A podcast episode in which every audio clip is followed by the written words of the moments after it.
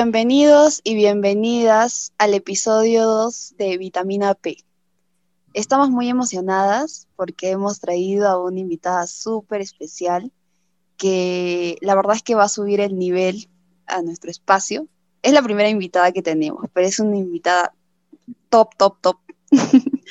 Entonces, Pau, dime, ¿qué expectativas tienes para el programa de hoy? Hola, Yenes. Sí, estoy por acá. ¿Qué tal la gente que nos está escuchando? Este es nuestro espacio y queremos ofrecerles testimonios muy interesantes, como el que vamos a escuchar ahora. No solo testimonios, sino opiniones que de alguna u otra manera les va a servir. Así es que atentas, atentos a lo que vamos a, a lo que vamos a charlar.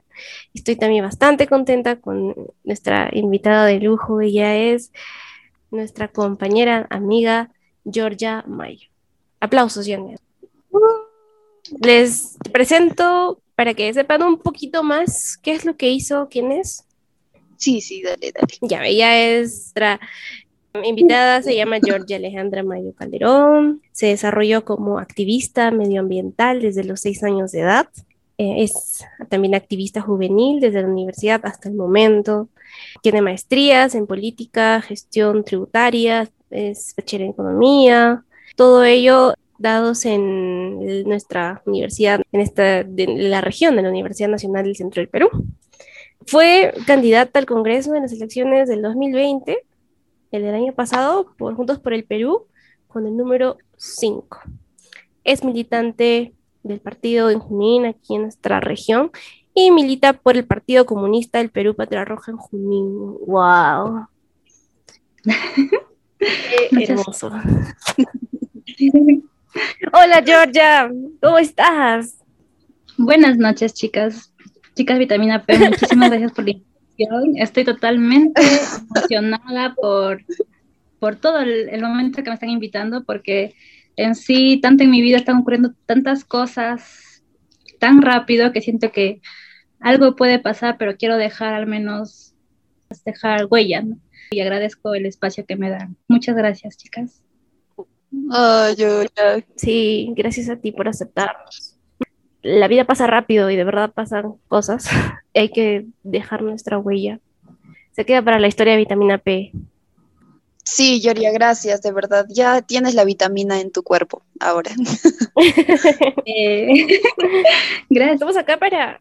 No queríamos dejar de aprovechar el momento actual que estamos viviendo, en, más que nada en lo político, porque vitamina P también es P de política porque la política, como sabemos, no tiene por qué ser mala, ni tediosa, ni aburrida, ni pesimista, es todo lo contrario a ello.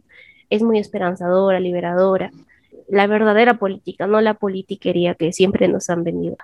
Entonces, hemos, vas a ser nuestra consultora de cabecera en temas políticos, si es que nos permites, porque tienes experiencia y quería preguntar, queríamos aquí saber con Yane, ¿cuál es tu opinión sobre lo que está pasando ahora en general con el chongo este de las vacunas, con el, panorama político.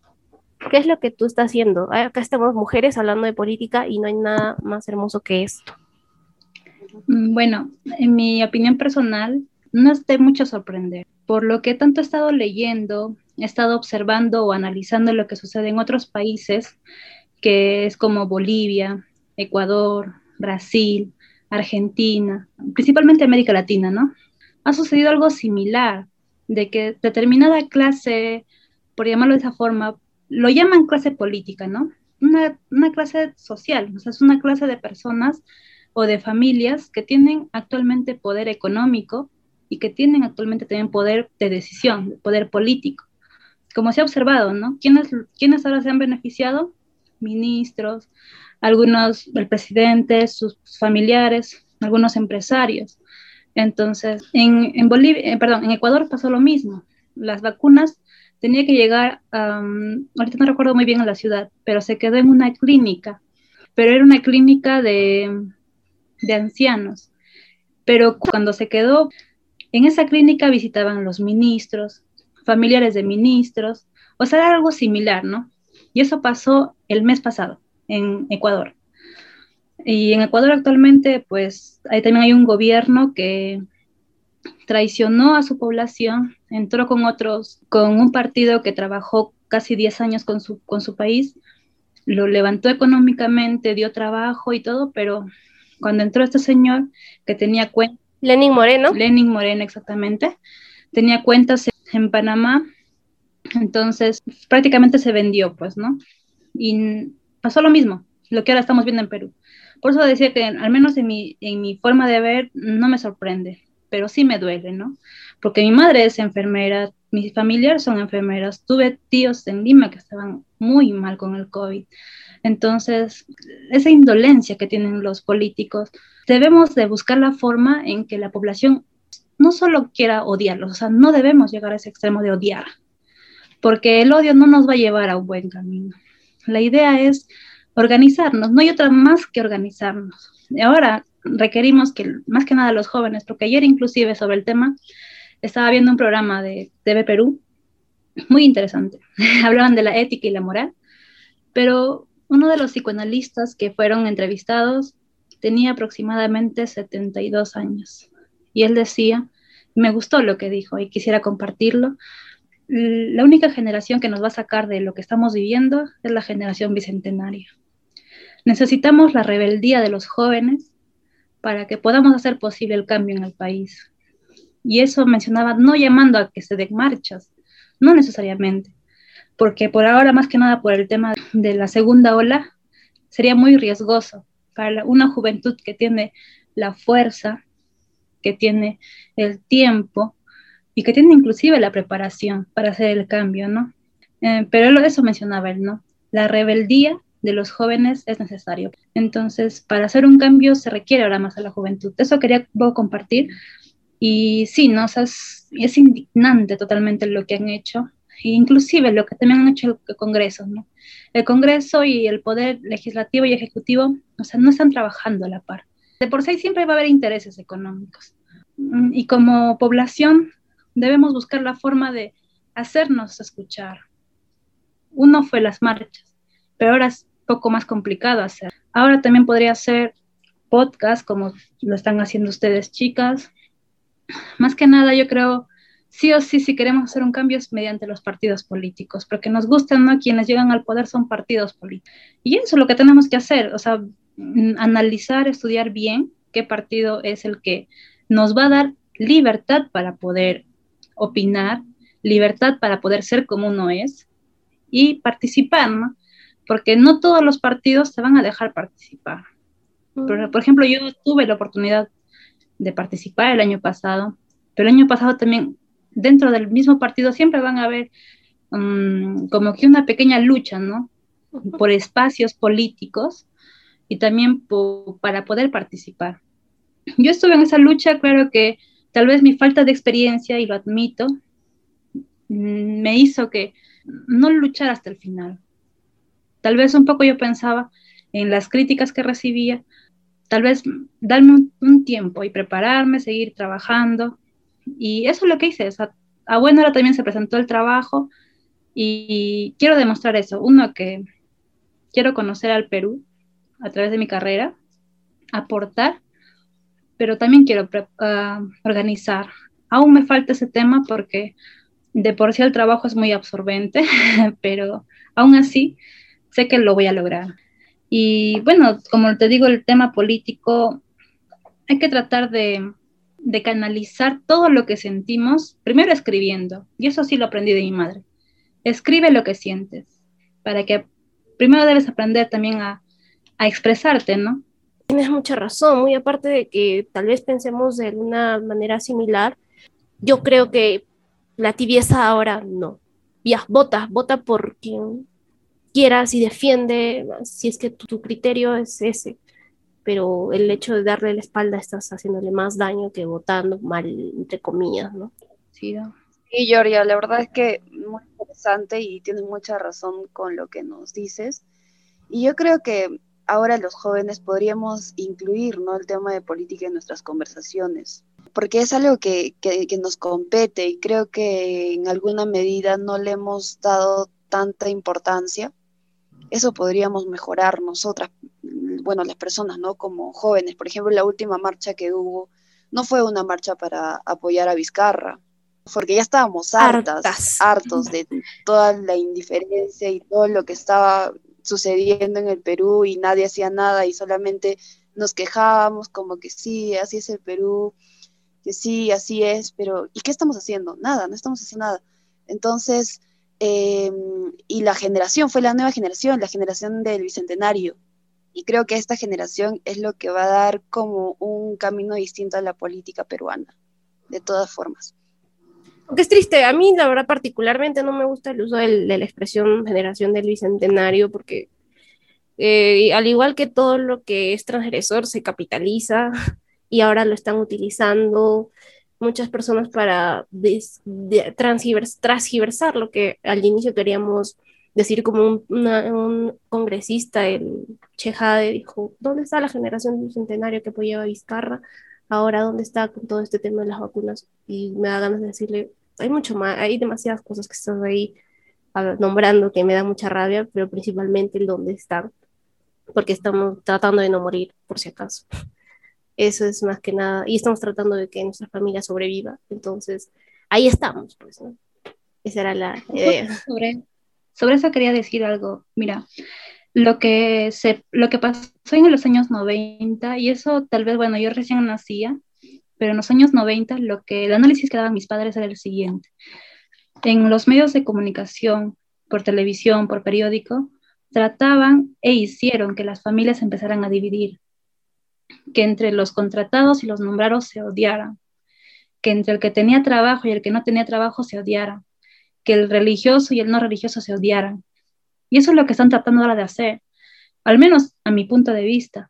¿Por qué? Porque somos una, o se dio la, generación de, bueno, inclusive el nombre, como también lo mencionabas tú, Pau, sí, tiene razón, tal vez el nombre no es el adecuado porque, uno, no lo hemos puesto nosotros, los jóvenes que hemos marchado, pero muy aparte del nombre, la esencia, lo que tú mencionas, ¿no? Y es la esencia lo que debemos siempre cuidar y buscar cuidar. Porque en sí, o sea, por temor a lo que se pasaba en otros países, que exista un golpe parlamentario, se dio en Brasil, se dio también en Bolivia, se daba en Argentina, o sea, en diferentes años se ha dado, pero con el objetivo de atrasar las elecciones o el objetivo de hacer un gobierno fascista. Entonces, por historia es porque también algunos jóvenes, tal vez no tan jóvenes como nosotros, que son, bueno, al menos yo, entonces lo que se busca, lo que se busca ahora, o sea, a mi parecer, es tratar de que en las familias exista esa pelea entre generaciones, ¿no? Cuando Polarizar, ¿no? Exacto, polarizarlos.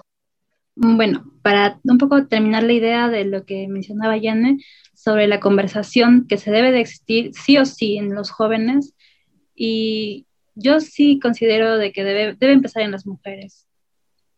Creo que ahora más que nunca me siento más convencida en que el rol de la mujer, tanto en la familia como en la sociedad, es muy potente, es muy fuerte. Una familia se mantiene junta más que nada por la mujer. la mujer es más fuerte inclusive, me parece, y eso me dijeron incluso los doctores ahora por el tema del COVID. las mujeres superan más el COVID más rápido que los varones. El por qué todavía supongo que están investigando, pero al menos en las estadísticas que ellos han visto, las mujeres son un poquito, lo superan más rápido. Entonces, tendríamos que empezar o iniciar esa conversación en las mujeres, preguntarles, ¿no? Opinión sobre todo lo que está aconteciendo y creo que así vamos a poder hacer un cambio, al menos en el sector o en nuestro género. Sí, más, que nada, eh, para contar, em, también liberar, eh, yo considero a la mujer como agente político, más que nada a las mujeres racializadas, no a las mujeres eh, que aún viven en privilegio que aún vivimos ¿no? colonial, entonces yo, yo considero que hay muchas mujeres que nos han enseñado que el agente político más importante es una mujer revolucionaria, porque una mujer revolucionaria, como tú dices, tiene en la sangre. Lo tenemos desde nuestras ancestras, lo tenemos desde mm, nuestras mamás, es, y es liberado. Y considero que más que utilizar esa herramienta también como impulso de, de lucha, es erradicar y liberarnos del rol de la mujer como un rol único. E, eso tiene que ser, ¿no? Tenemos que encontrar Exacto. un rol diferente, que la, que la oportunidad ¿no? sea liberadora. ¿Y así? Exacto, chicas. Y como dice Georgia, como, como le estaba eh, explicando, es muy importante empezar a hablar de política en espacios con mujeres, ¿no? Pero mm, pasa de que por mucho tiempo y hasta la fecha no se relaciona mucho la política y la mujer, justamente por el machismo. Entonces, Georgia, con esto te hago una pregunta. Ya que tú estabas eh, en la política y has estado como candidata, ¿Qué tan difícil es hacer política para una mujer joven? Bueno, eso fue una de las preguntas que sí lo recibí en muchos lugares, pero la respuesta es creo que para empezar, en la campaña que yo tuve, que no fue tan grande, ¿no? Pero al menos traté de llegar a los mercados, ferias. Y en los carros, lo que tal vez más innové fue en los carros, ¿no? Subir en, en carros interprovinciales subía y al inicio de la campaña no tenía volantes. Usaba esos volantes, hojas recicladas, y detrás de esas hojas recicladas ponía un sello de JP y al costado del número 5 también el sello. Y así lo repartía, ¿no? Inclusive creo que tenía más acogida por el hecho de tema medioambiental. Y qué difícil fue, pues bastante, para empezar por la edad todos me, veían muy joven y ya la discriminación de, que tú qué vas a saber, ¿no? ¿Tú, tú qué vas a enseñar? Tú, tú ni siquiera sabes cualquier cosa, ¿no? ya sea limpiarte la nariz, limpiarte lo que sea, porque a veces hay personas que son así, ¿no? Que son un poco, que no saben respetar. Y, pero aún así, la, la primera discriminación era por la edad y después era por ser mujer. Y el hecho de ser mujer al menos en la campaña que tuve el año pasado, yo estoy acostumbrada a la discriminación, o sea, no es que esté acostumbrada, sino ya superé el tema de la discriminación. Mm, a mí me discriminaban desde pequeñita, ¿no? Uno por el color de mi piel, luego por mi nariz, luego porque también no tenía mucho dinero, desde la primaria, ¿no? El tema de la discriminación económica. En el colegio no había mucha discriminación, en la universidad tampoco, ¿no? Pero en la primaria fue el choque que tuve más con el tema de la discriminación. Y tal vez en la primaria fue donde la discriminación lo superé con la lectura, donde entendí que o mm, será su opinión, ¿no? Es su opinión, al fin y al cabo todo es subjetivo, pero depende de uno mismo cómo se, cómo se, también cómo se observa, ¿no? Y, y también ya con el tiempo de la universidad, el hecho de, de dejar esas cosas externas que no son importantes, no es de relevancia. Lo relevante es la esencia, lo relevante es lo que se quiere hacer y eso fue lo que apliqué en la, en la campaña. No me afectaba, pero también hay que recalcar algo bastante que se da, es que en la campaña a veces hay la discriminación más fuerte de la mujer a la mujer. Y eso yo lo sentí bastante en todas las provincias.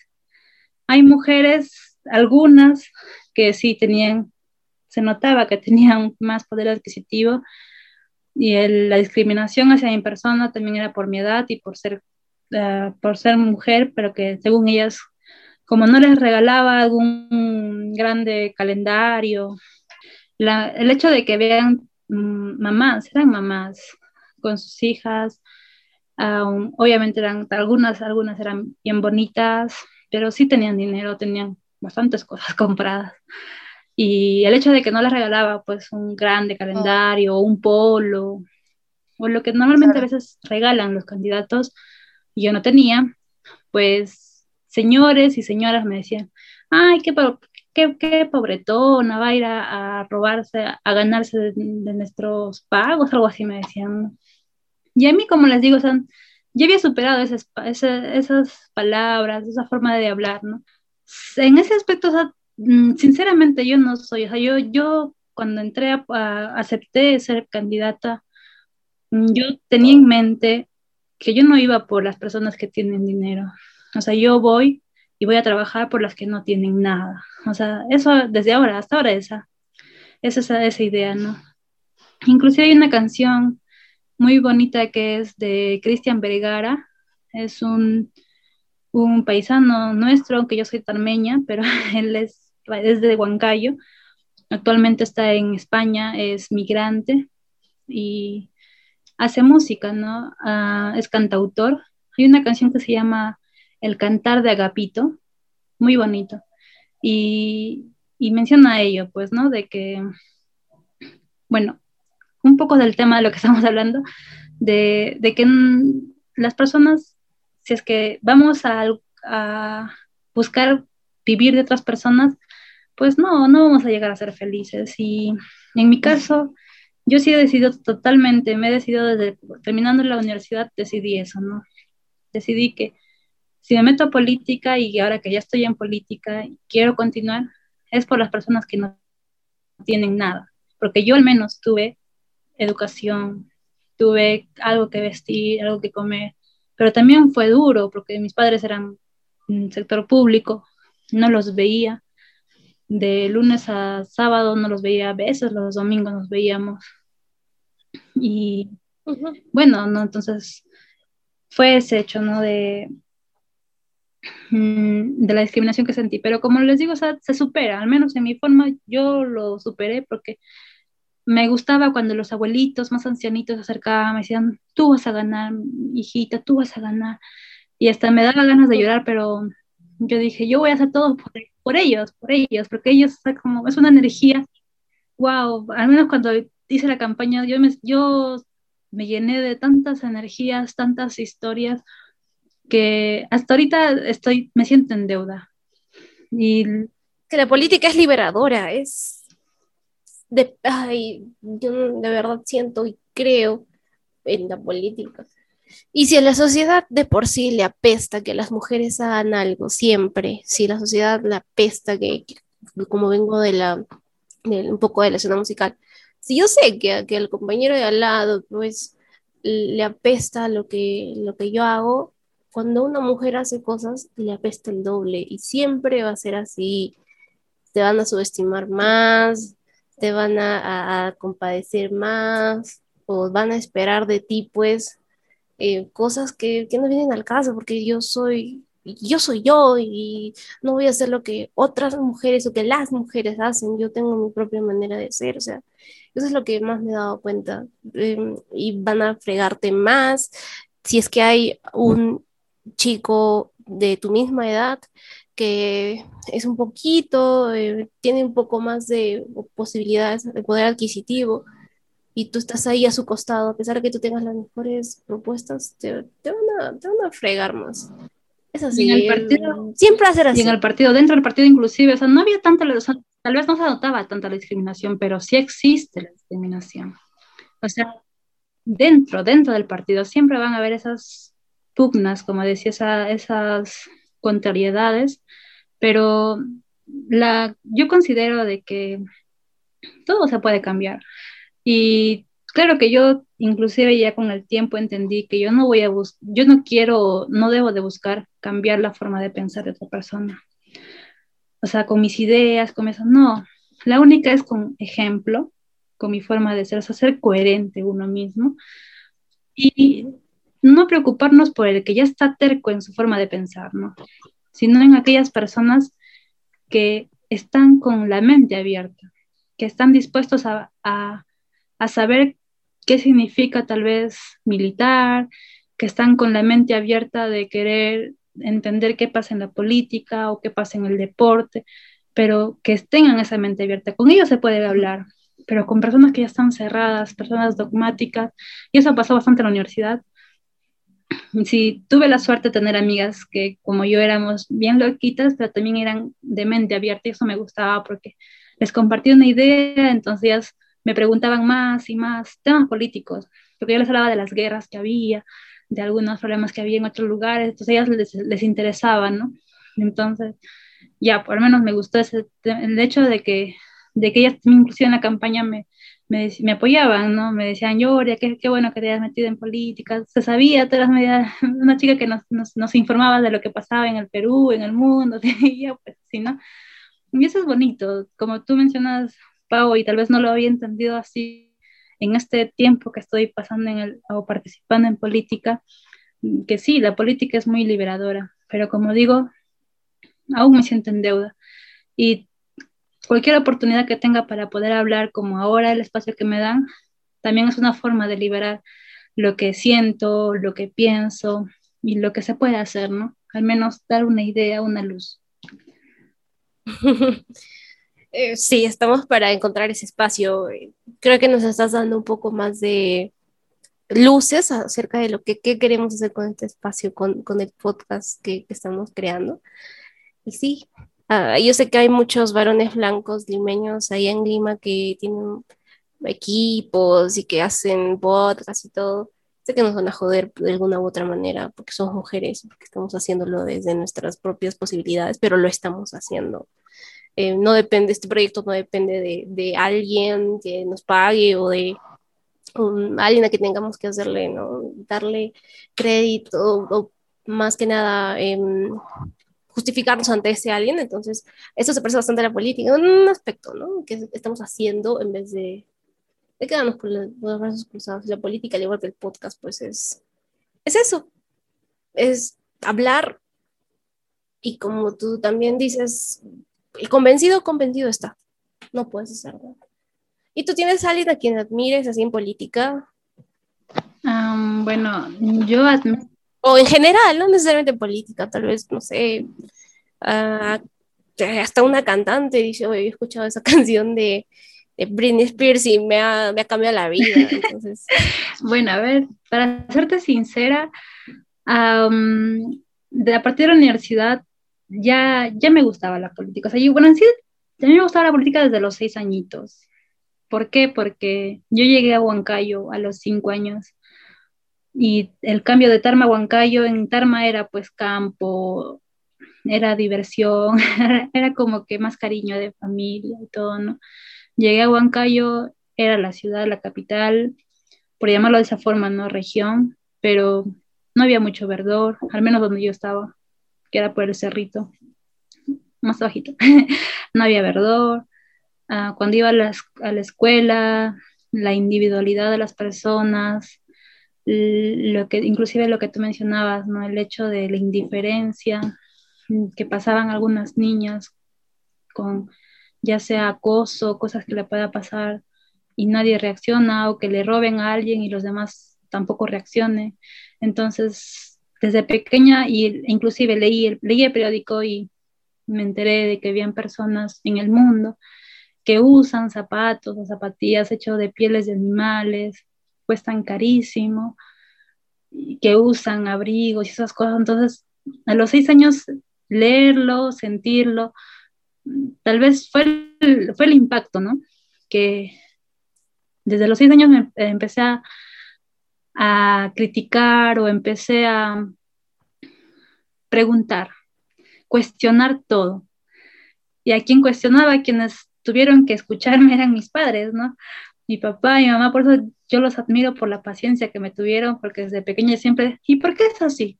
Pero ¿por qué es así? Pero, o no podía aceptar que mm, a través, o bueno, ahora lo entiendo, ¿no? A través de una constitución se da reglas, se dan normas de convivencia y que se permita o que se vuelva ley la corrupción, que se vuelva ley que es el individualismo. el hecho de supuestamente competir para que uno se beneficie más y el otro pues lo que llegue a su suerte. Entonces yo no podía aceptar eso. E inclusive me dolía el tema ambiental. ¿Por qué? Porque cuando yo estaba en Huancayo, la basura, había la basura, los animales. Entonces a mí eso era lo que me impactó bastante, que creo que desde seis años ya estaba como que decidida también hacer un, a cuestionarlo todo y me ayudó bastante. y continué, ¿no? Continué y en la universidad fue que ya estudiando economía y esto es algo un poco loco en el sentido de que en la universidad yo entré a economía porque en la academia tenía un profesor que sabía de todo, sabía de tecnología, historia y tenía dinero, pues. Entonces, como mi familia no era rica, o sea, mi familia no es nada rica, es de clase media, incluso más abajito, pero aún así yo dije, no, yo quiero cambiar la posición de mi familia, quiero que al menos tener una casita, voy a estudiar economía, supuestamente pensando en que iba a ser rica o trabajar en los bancos, sé qué. Pero el primer día de clases, un profesor de filosofía, que al principio sí me, me simpatizó bien, pero después su forma de ser, de forma aprovecharse de su cargo y esas cosas con las mujeres, no, yo sé que cuidarlo, ¿no? al menos me parece que debe, como digo, no ser coherentes, coherentes con lo que pensamos, decimos y sentimos, ¿no? Entonces fue ahí desde la universidad que empecé a admirar más a políticos, o sea, curiosamente fue políticos y economistas. A quienes, por ejemplo, bueno, no es economista, pero mujer que admiro, que actualmente está viva, es Cristina Fernández de Kirchner, que es la ex presidenta de Argentina. También. La amo, es, una muy, reina. Muy bella y muy inteligente. Cuando vi. Cuando... No, es una cuando... otra. Es en la yegua, ¿no? Su historia, al menos con su esposo, o sea, qué, qué valientes. Porque en sí hacer campaña es muy cansado y mucho más cuando no tienes tanto equipo que te pueda dar facilidades, ¿no? Pero aún así lo admiro, o sea, me gusta. Todo el maltrato que vivió en Argentina es impresionante, el maltrato político, el acoso político, las cosas que salen es asqueroso, es igual, no sé, em, impotencia total latinoamericana siento cuando veo cómo cómo han y es curioso porque es algo así como que se aplica hasta lo psicológico en la política, porque ¿qué pasó en, en, en Argentina? Le hicieron un juicio a Cristina diciéndole que tenía o que tenía contactos con mafia de narcotráfico, que tenía cuentas en Panamá y un montón de mentiras, pero le hicieron juicio. Terminó el gobierno de Macri, han hecho un estudio de lo que, de lo que pasó, o sea, siguen estudiándolo. Y quien estuvo en contacto con el narcotráfico fue Macri. Los bancos han sido beneficiados con Macri. Y, o sea, todo lo que ella le estaban diciendo, en otras palabras, ellos lo estaban haciendo. Era como una forma de reflejarse, le, le acusaban de lo que ellos eran. Y algo también pasó en el tema de Bolivia. Algo curioso es lo que sucede en ese aspecto, porque en los gobiernos que ahora se los cataloga como neoliberales o gobiernos que privilegian a determinado sector político y sector económico, es donde en las ciudades natales de esos de los gobernantes es donde se da mayor movimiento de narcotráfico. Se dio en el caso de Macri en Brasil, perdón, en, en Argentina no me acuerdo muy bien la ciudad, no sé si fue Buenos Aires, pero estudiaron y fue en la ciudad donde nació Macri, es donde se dio mayor flujo de narcotráfico. Igual pasó en Bolivia con la, con la expresidenta que fue por golpe de Estado, Janine Áñez, igualito, sucedió lo mismo. Ella también en, en la ciudad que ella vivía, también se dio un flujo fuerte de narcotráfico. Y pues, al menos son dos, ¿no? Y ahora, luego también a quien admiro es Álvaro García Linera, él es el ex vicepresidente de Bolivia, es profesor, matemático, pero filósofo a mi parecer.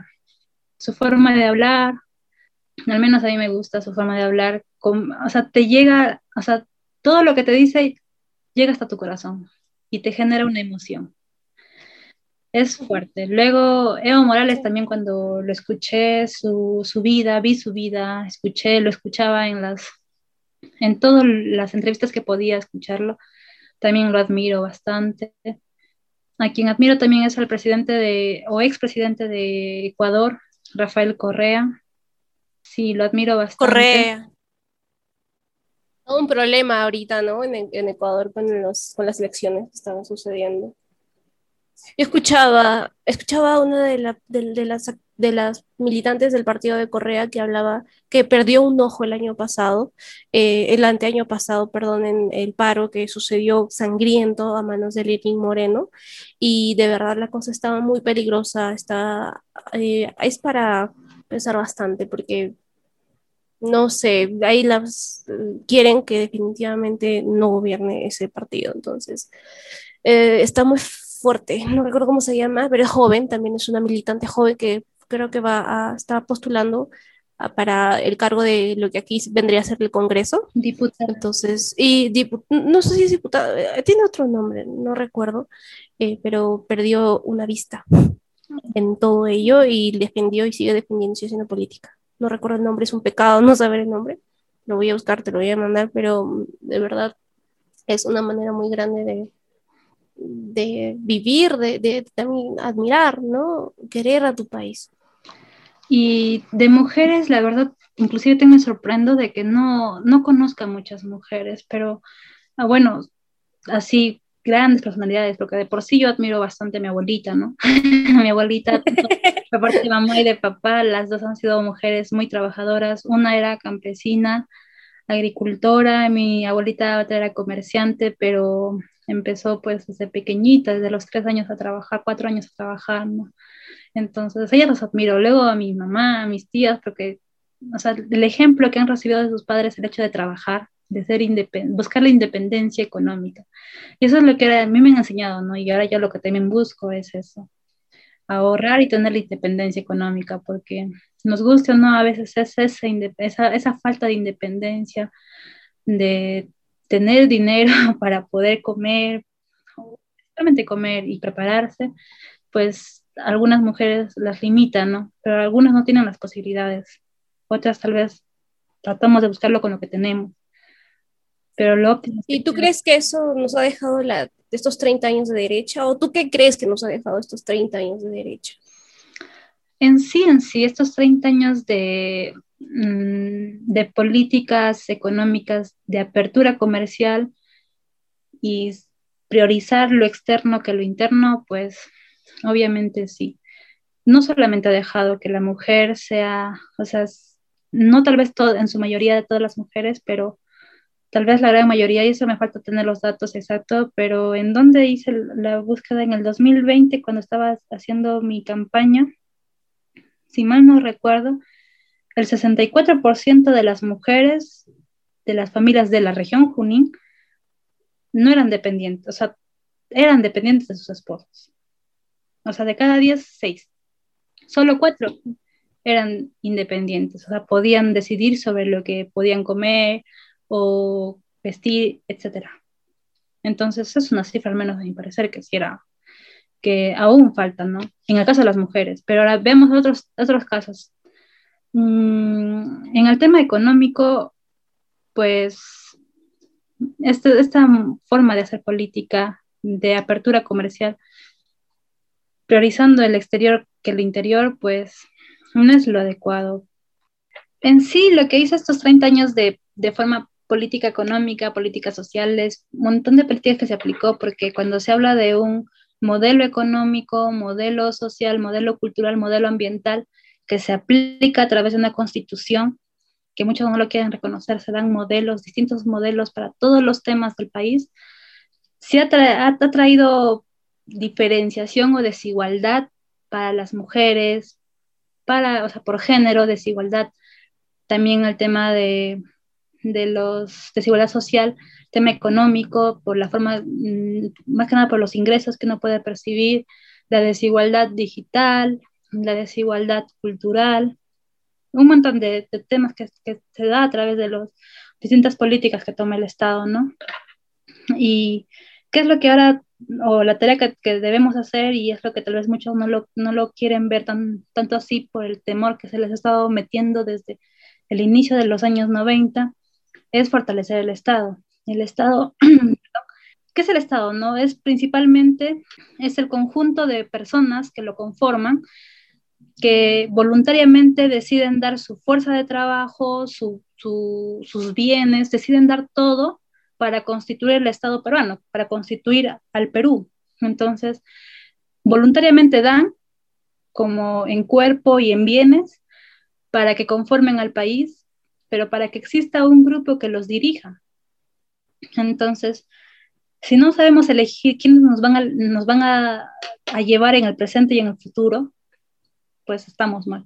Yo considero que sí, al menos en estos 30 años, lo que se ha debilitado es la esencia y se ha debilitado la forma de, la familia, de la sociedad, de la cultura, del ambiente, del de todo.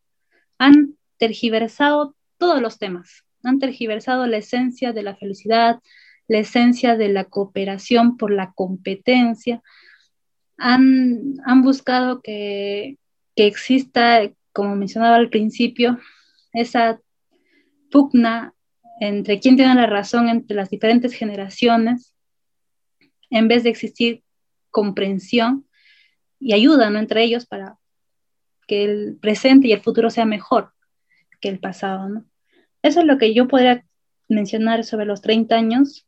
Me gustaría tal vez un poco hacerlo más, pero creo que no es tampoco tan necesario decirlo. Has resumido muy bien mm, estos 30 años de, de todo, ¿no? bueno, Janet, se acabó, se acabó el tiempo de, con nuestra invitada en nuestro sillón virtual. Sí, oh. hemos aprendido bastante, al menos eh, me has abierto un poco más la mente en algunos temas. Tengo, siempre me gusta aprender de, de la gente que admiro y bien, me, me abriste en algunos puntos bastante la mente. Gracias por acompañarnos, gracias por estar acá. Yoria, sí, la verdad, muchas gracias por, por aceptar nuestra invitación. Y como dice Pau, también eh, escucharte me ha servido mucho para, para, abrir mi mente un poco, ¿no?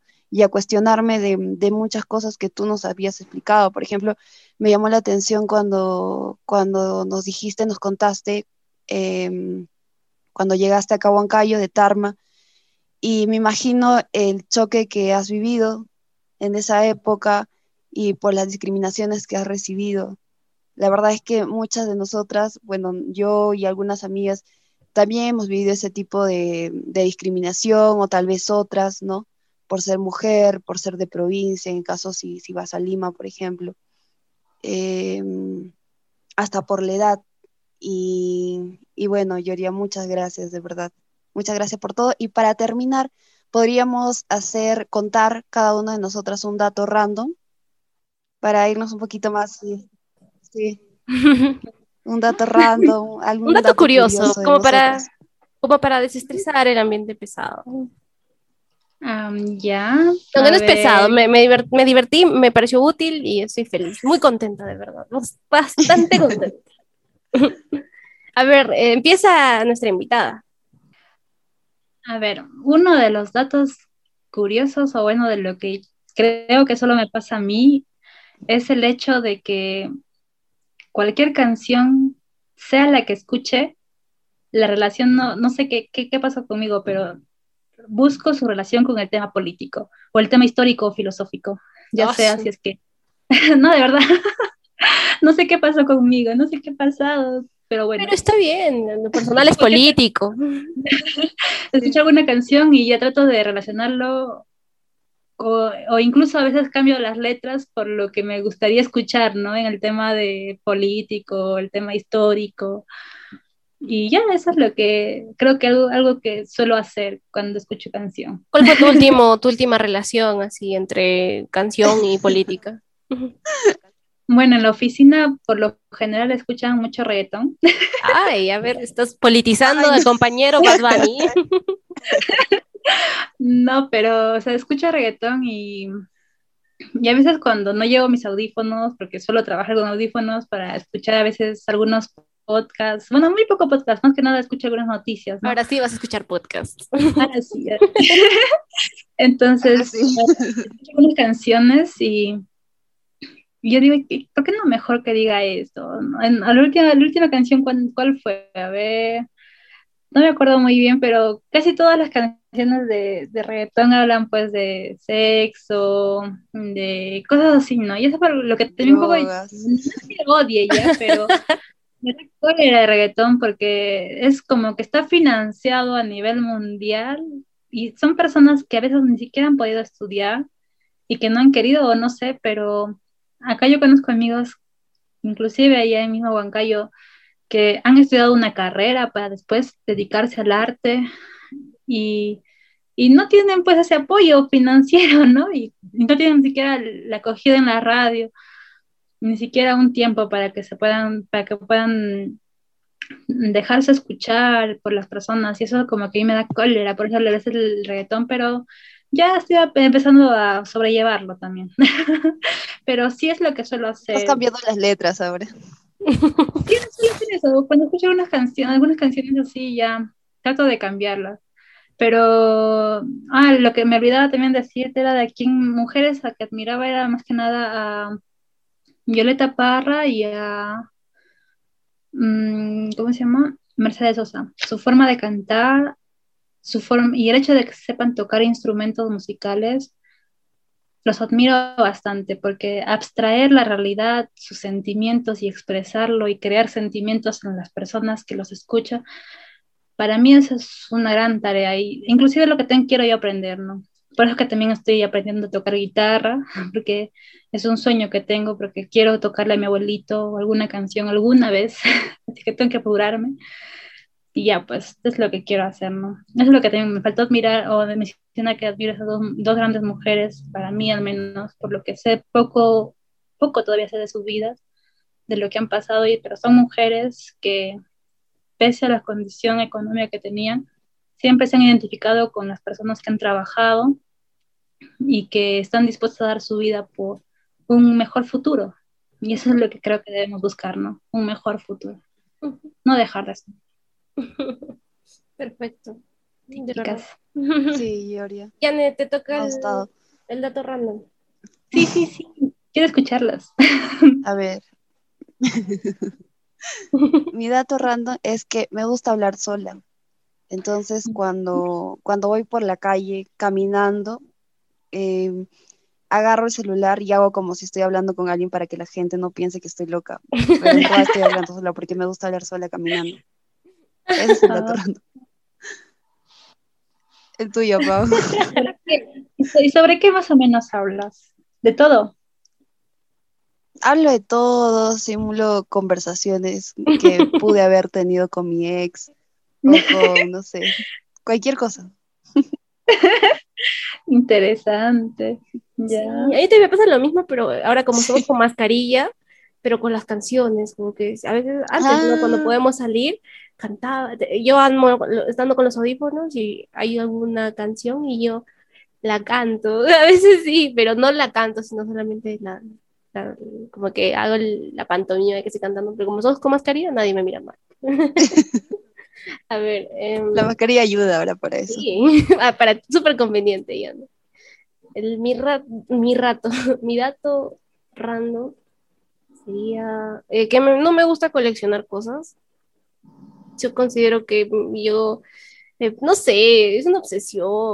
No me gustaría acabar así como con colección de fungos, ponte, no sé, pero sin embargo me gusta lo que sí colecciono y no sé, es peor que, una, coleccionadora de Funkos. Es peor porque es más caro y tiene más mantención. Son vinilos, discos de vinilos. Eh, ah. Ojalá algún día pueda tener todo un cuarto lleno. Ese es mi sueño y considero que la música del, en el sonido del vinilo es mucho más. Em, no solo te transmite la música, sino también la historia detrás de cómo se ha producido y estás a, pal, a piel con piel, por así decirlo, con la música, estás en contacto con el artista, no como una pantalla o los audífonos. No, en cambio con, la, con el vinilo es otra experiencia. Y eso sí me gusta, me gusta bastante. Ay, qué bueno. Se acabó el programa. Qué lindo, Pau. si tienen vinilos, regálenme, por favor. Ay, no creo, yo también quiero. Voy a buscar. Tengo tesoros por ahí, tengo mis tesoros. por ejemplo, sí, la de Flor Pucarina. Mm, ¿De qué más tengo? De los Beatles, de samba, mucha samba, música francesa, de todo, eh, me, gusta. Se acabó el programa, se acabó el programa, chicas. Oh, gracias, de Mujeres guerreras. Se acabó. Se acabó. Empoderadas. Empoderadas. Muchas gracias, Yoria, nuevamente. Gracias, Yoria. Aplausos para Georgia, bravo. Gracias, Jane, gracias, Pau. A las tres, porque me he escuchado. gracias, gracias. Sí, este va a ser el segundo episodio de Vitamina P. Gracias y hasta la próxima, hasta la siguiente oportunidad. Vamos a, si Georgia nos lo permite, va a ser nuestra invitada recurrente, más que en temas políticos. Es que ahora que se vienen las elecciones, tenemos algunas ideas que ya te contaremos fuera de, fuera de grabación, fuera de cámaras. De audios. fuera de audios. Sería muy interesante. Y te lo voy a comentar. Si tienes tiempo, no, tu preciado tiempo sería un regalo hermoso. Cuidémonos, chicas. Un gusto. Igualmente, chicas, por cuídense a su un familia también, alimenten. Igualmente un abrazo, chicas, por favor. Las quiero mucho. Gracias por todo. Nos vemos. Bien, chicas. Abrazotes. Cuídense. Gracias, Georgia. Un gusto, un gusto conocerte. Un gusto. Chao, chao. Chao, ya nos vemos. Chao, las quiero. Un abrazote. Chao.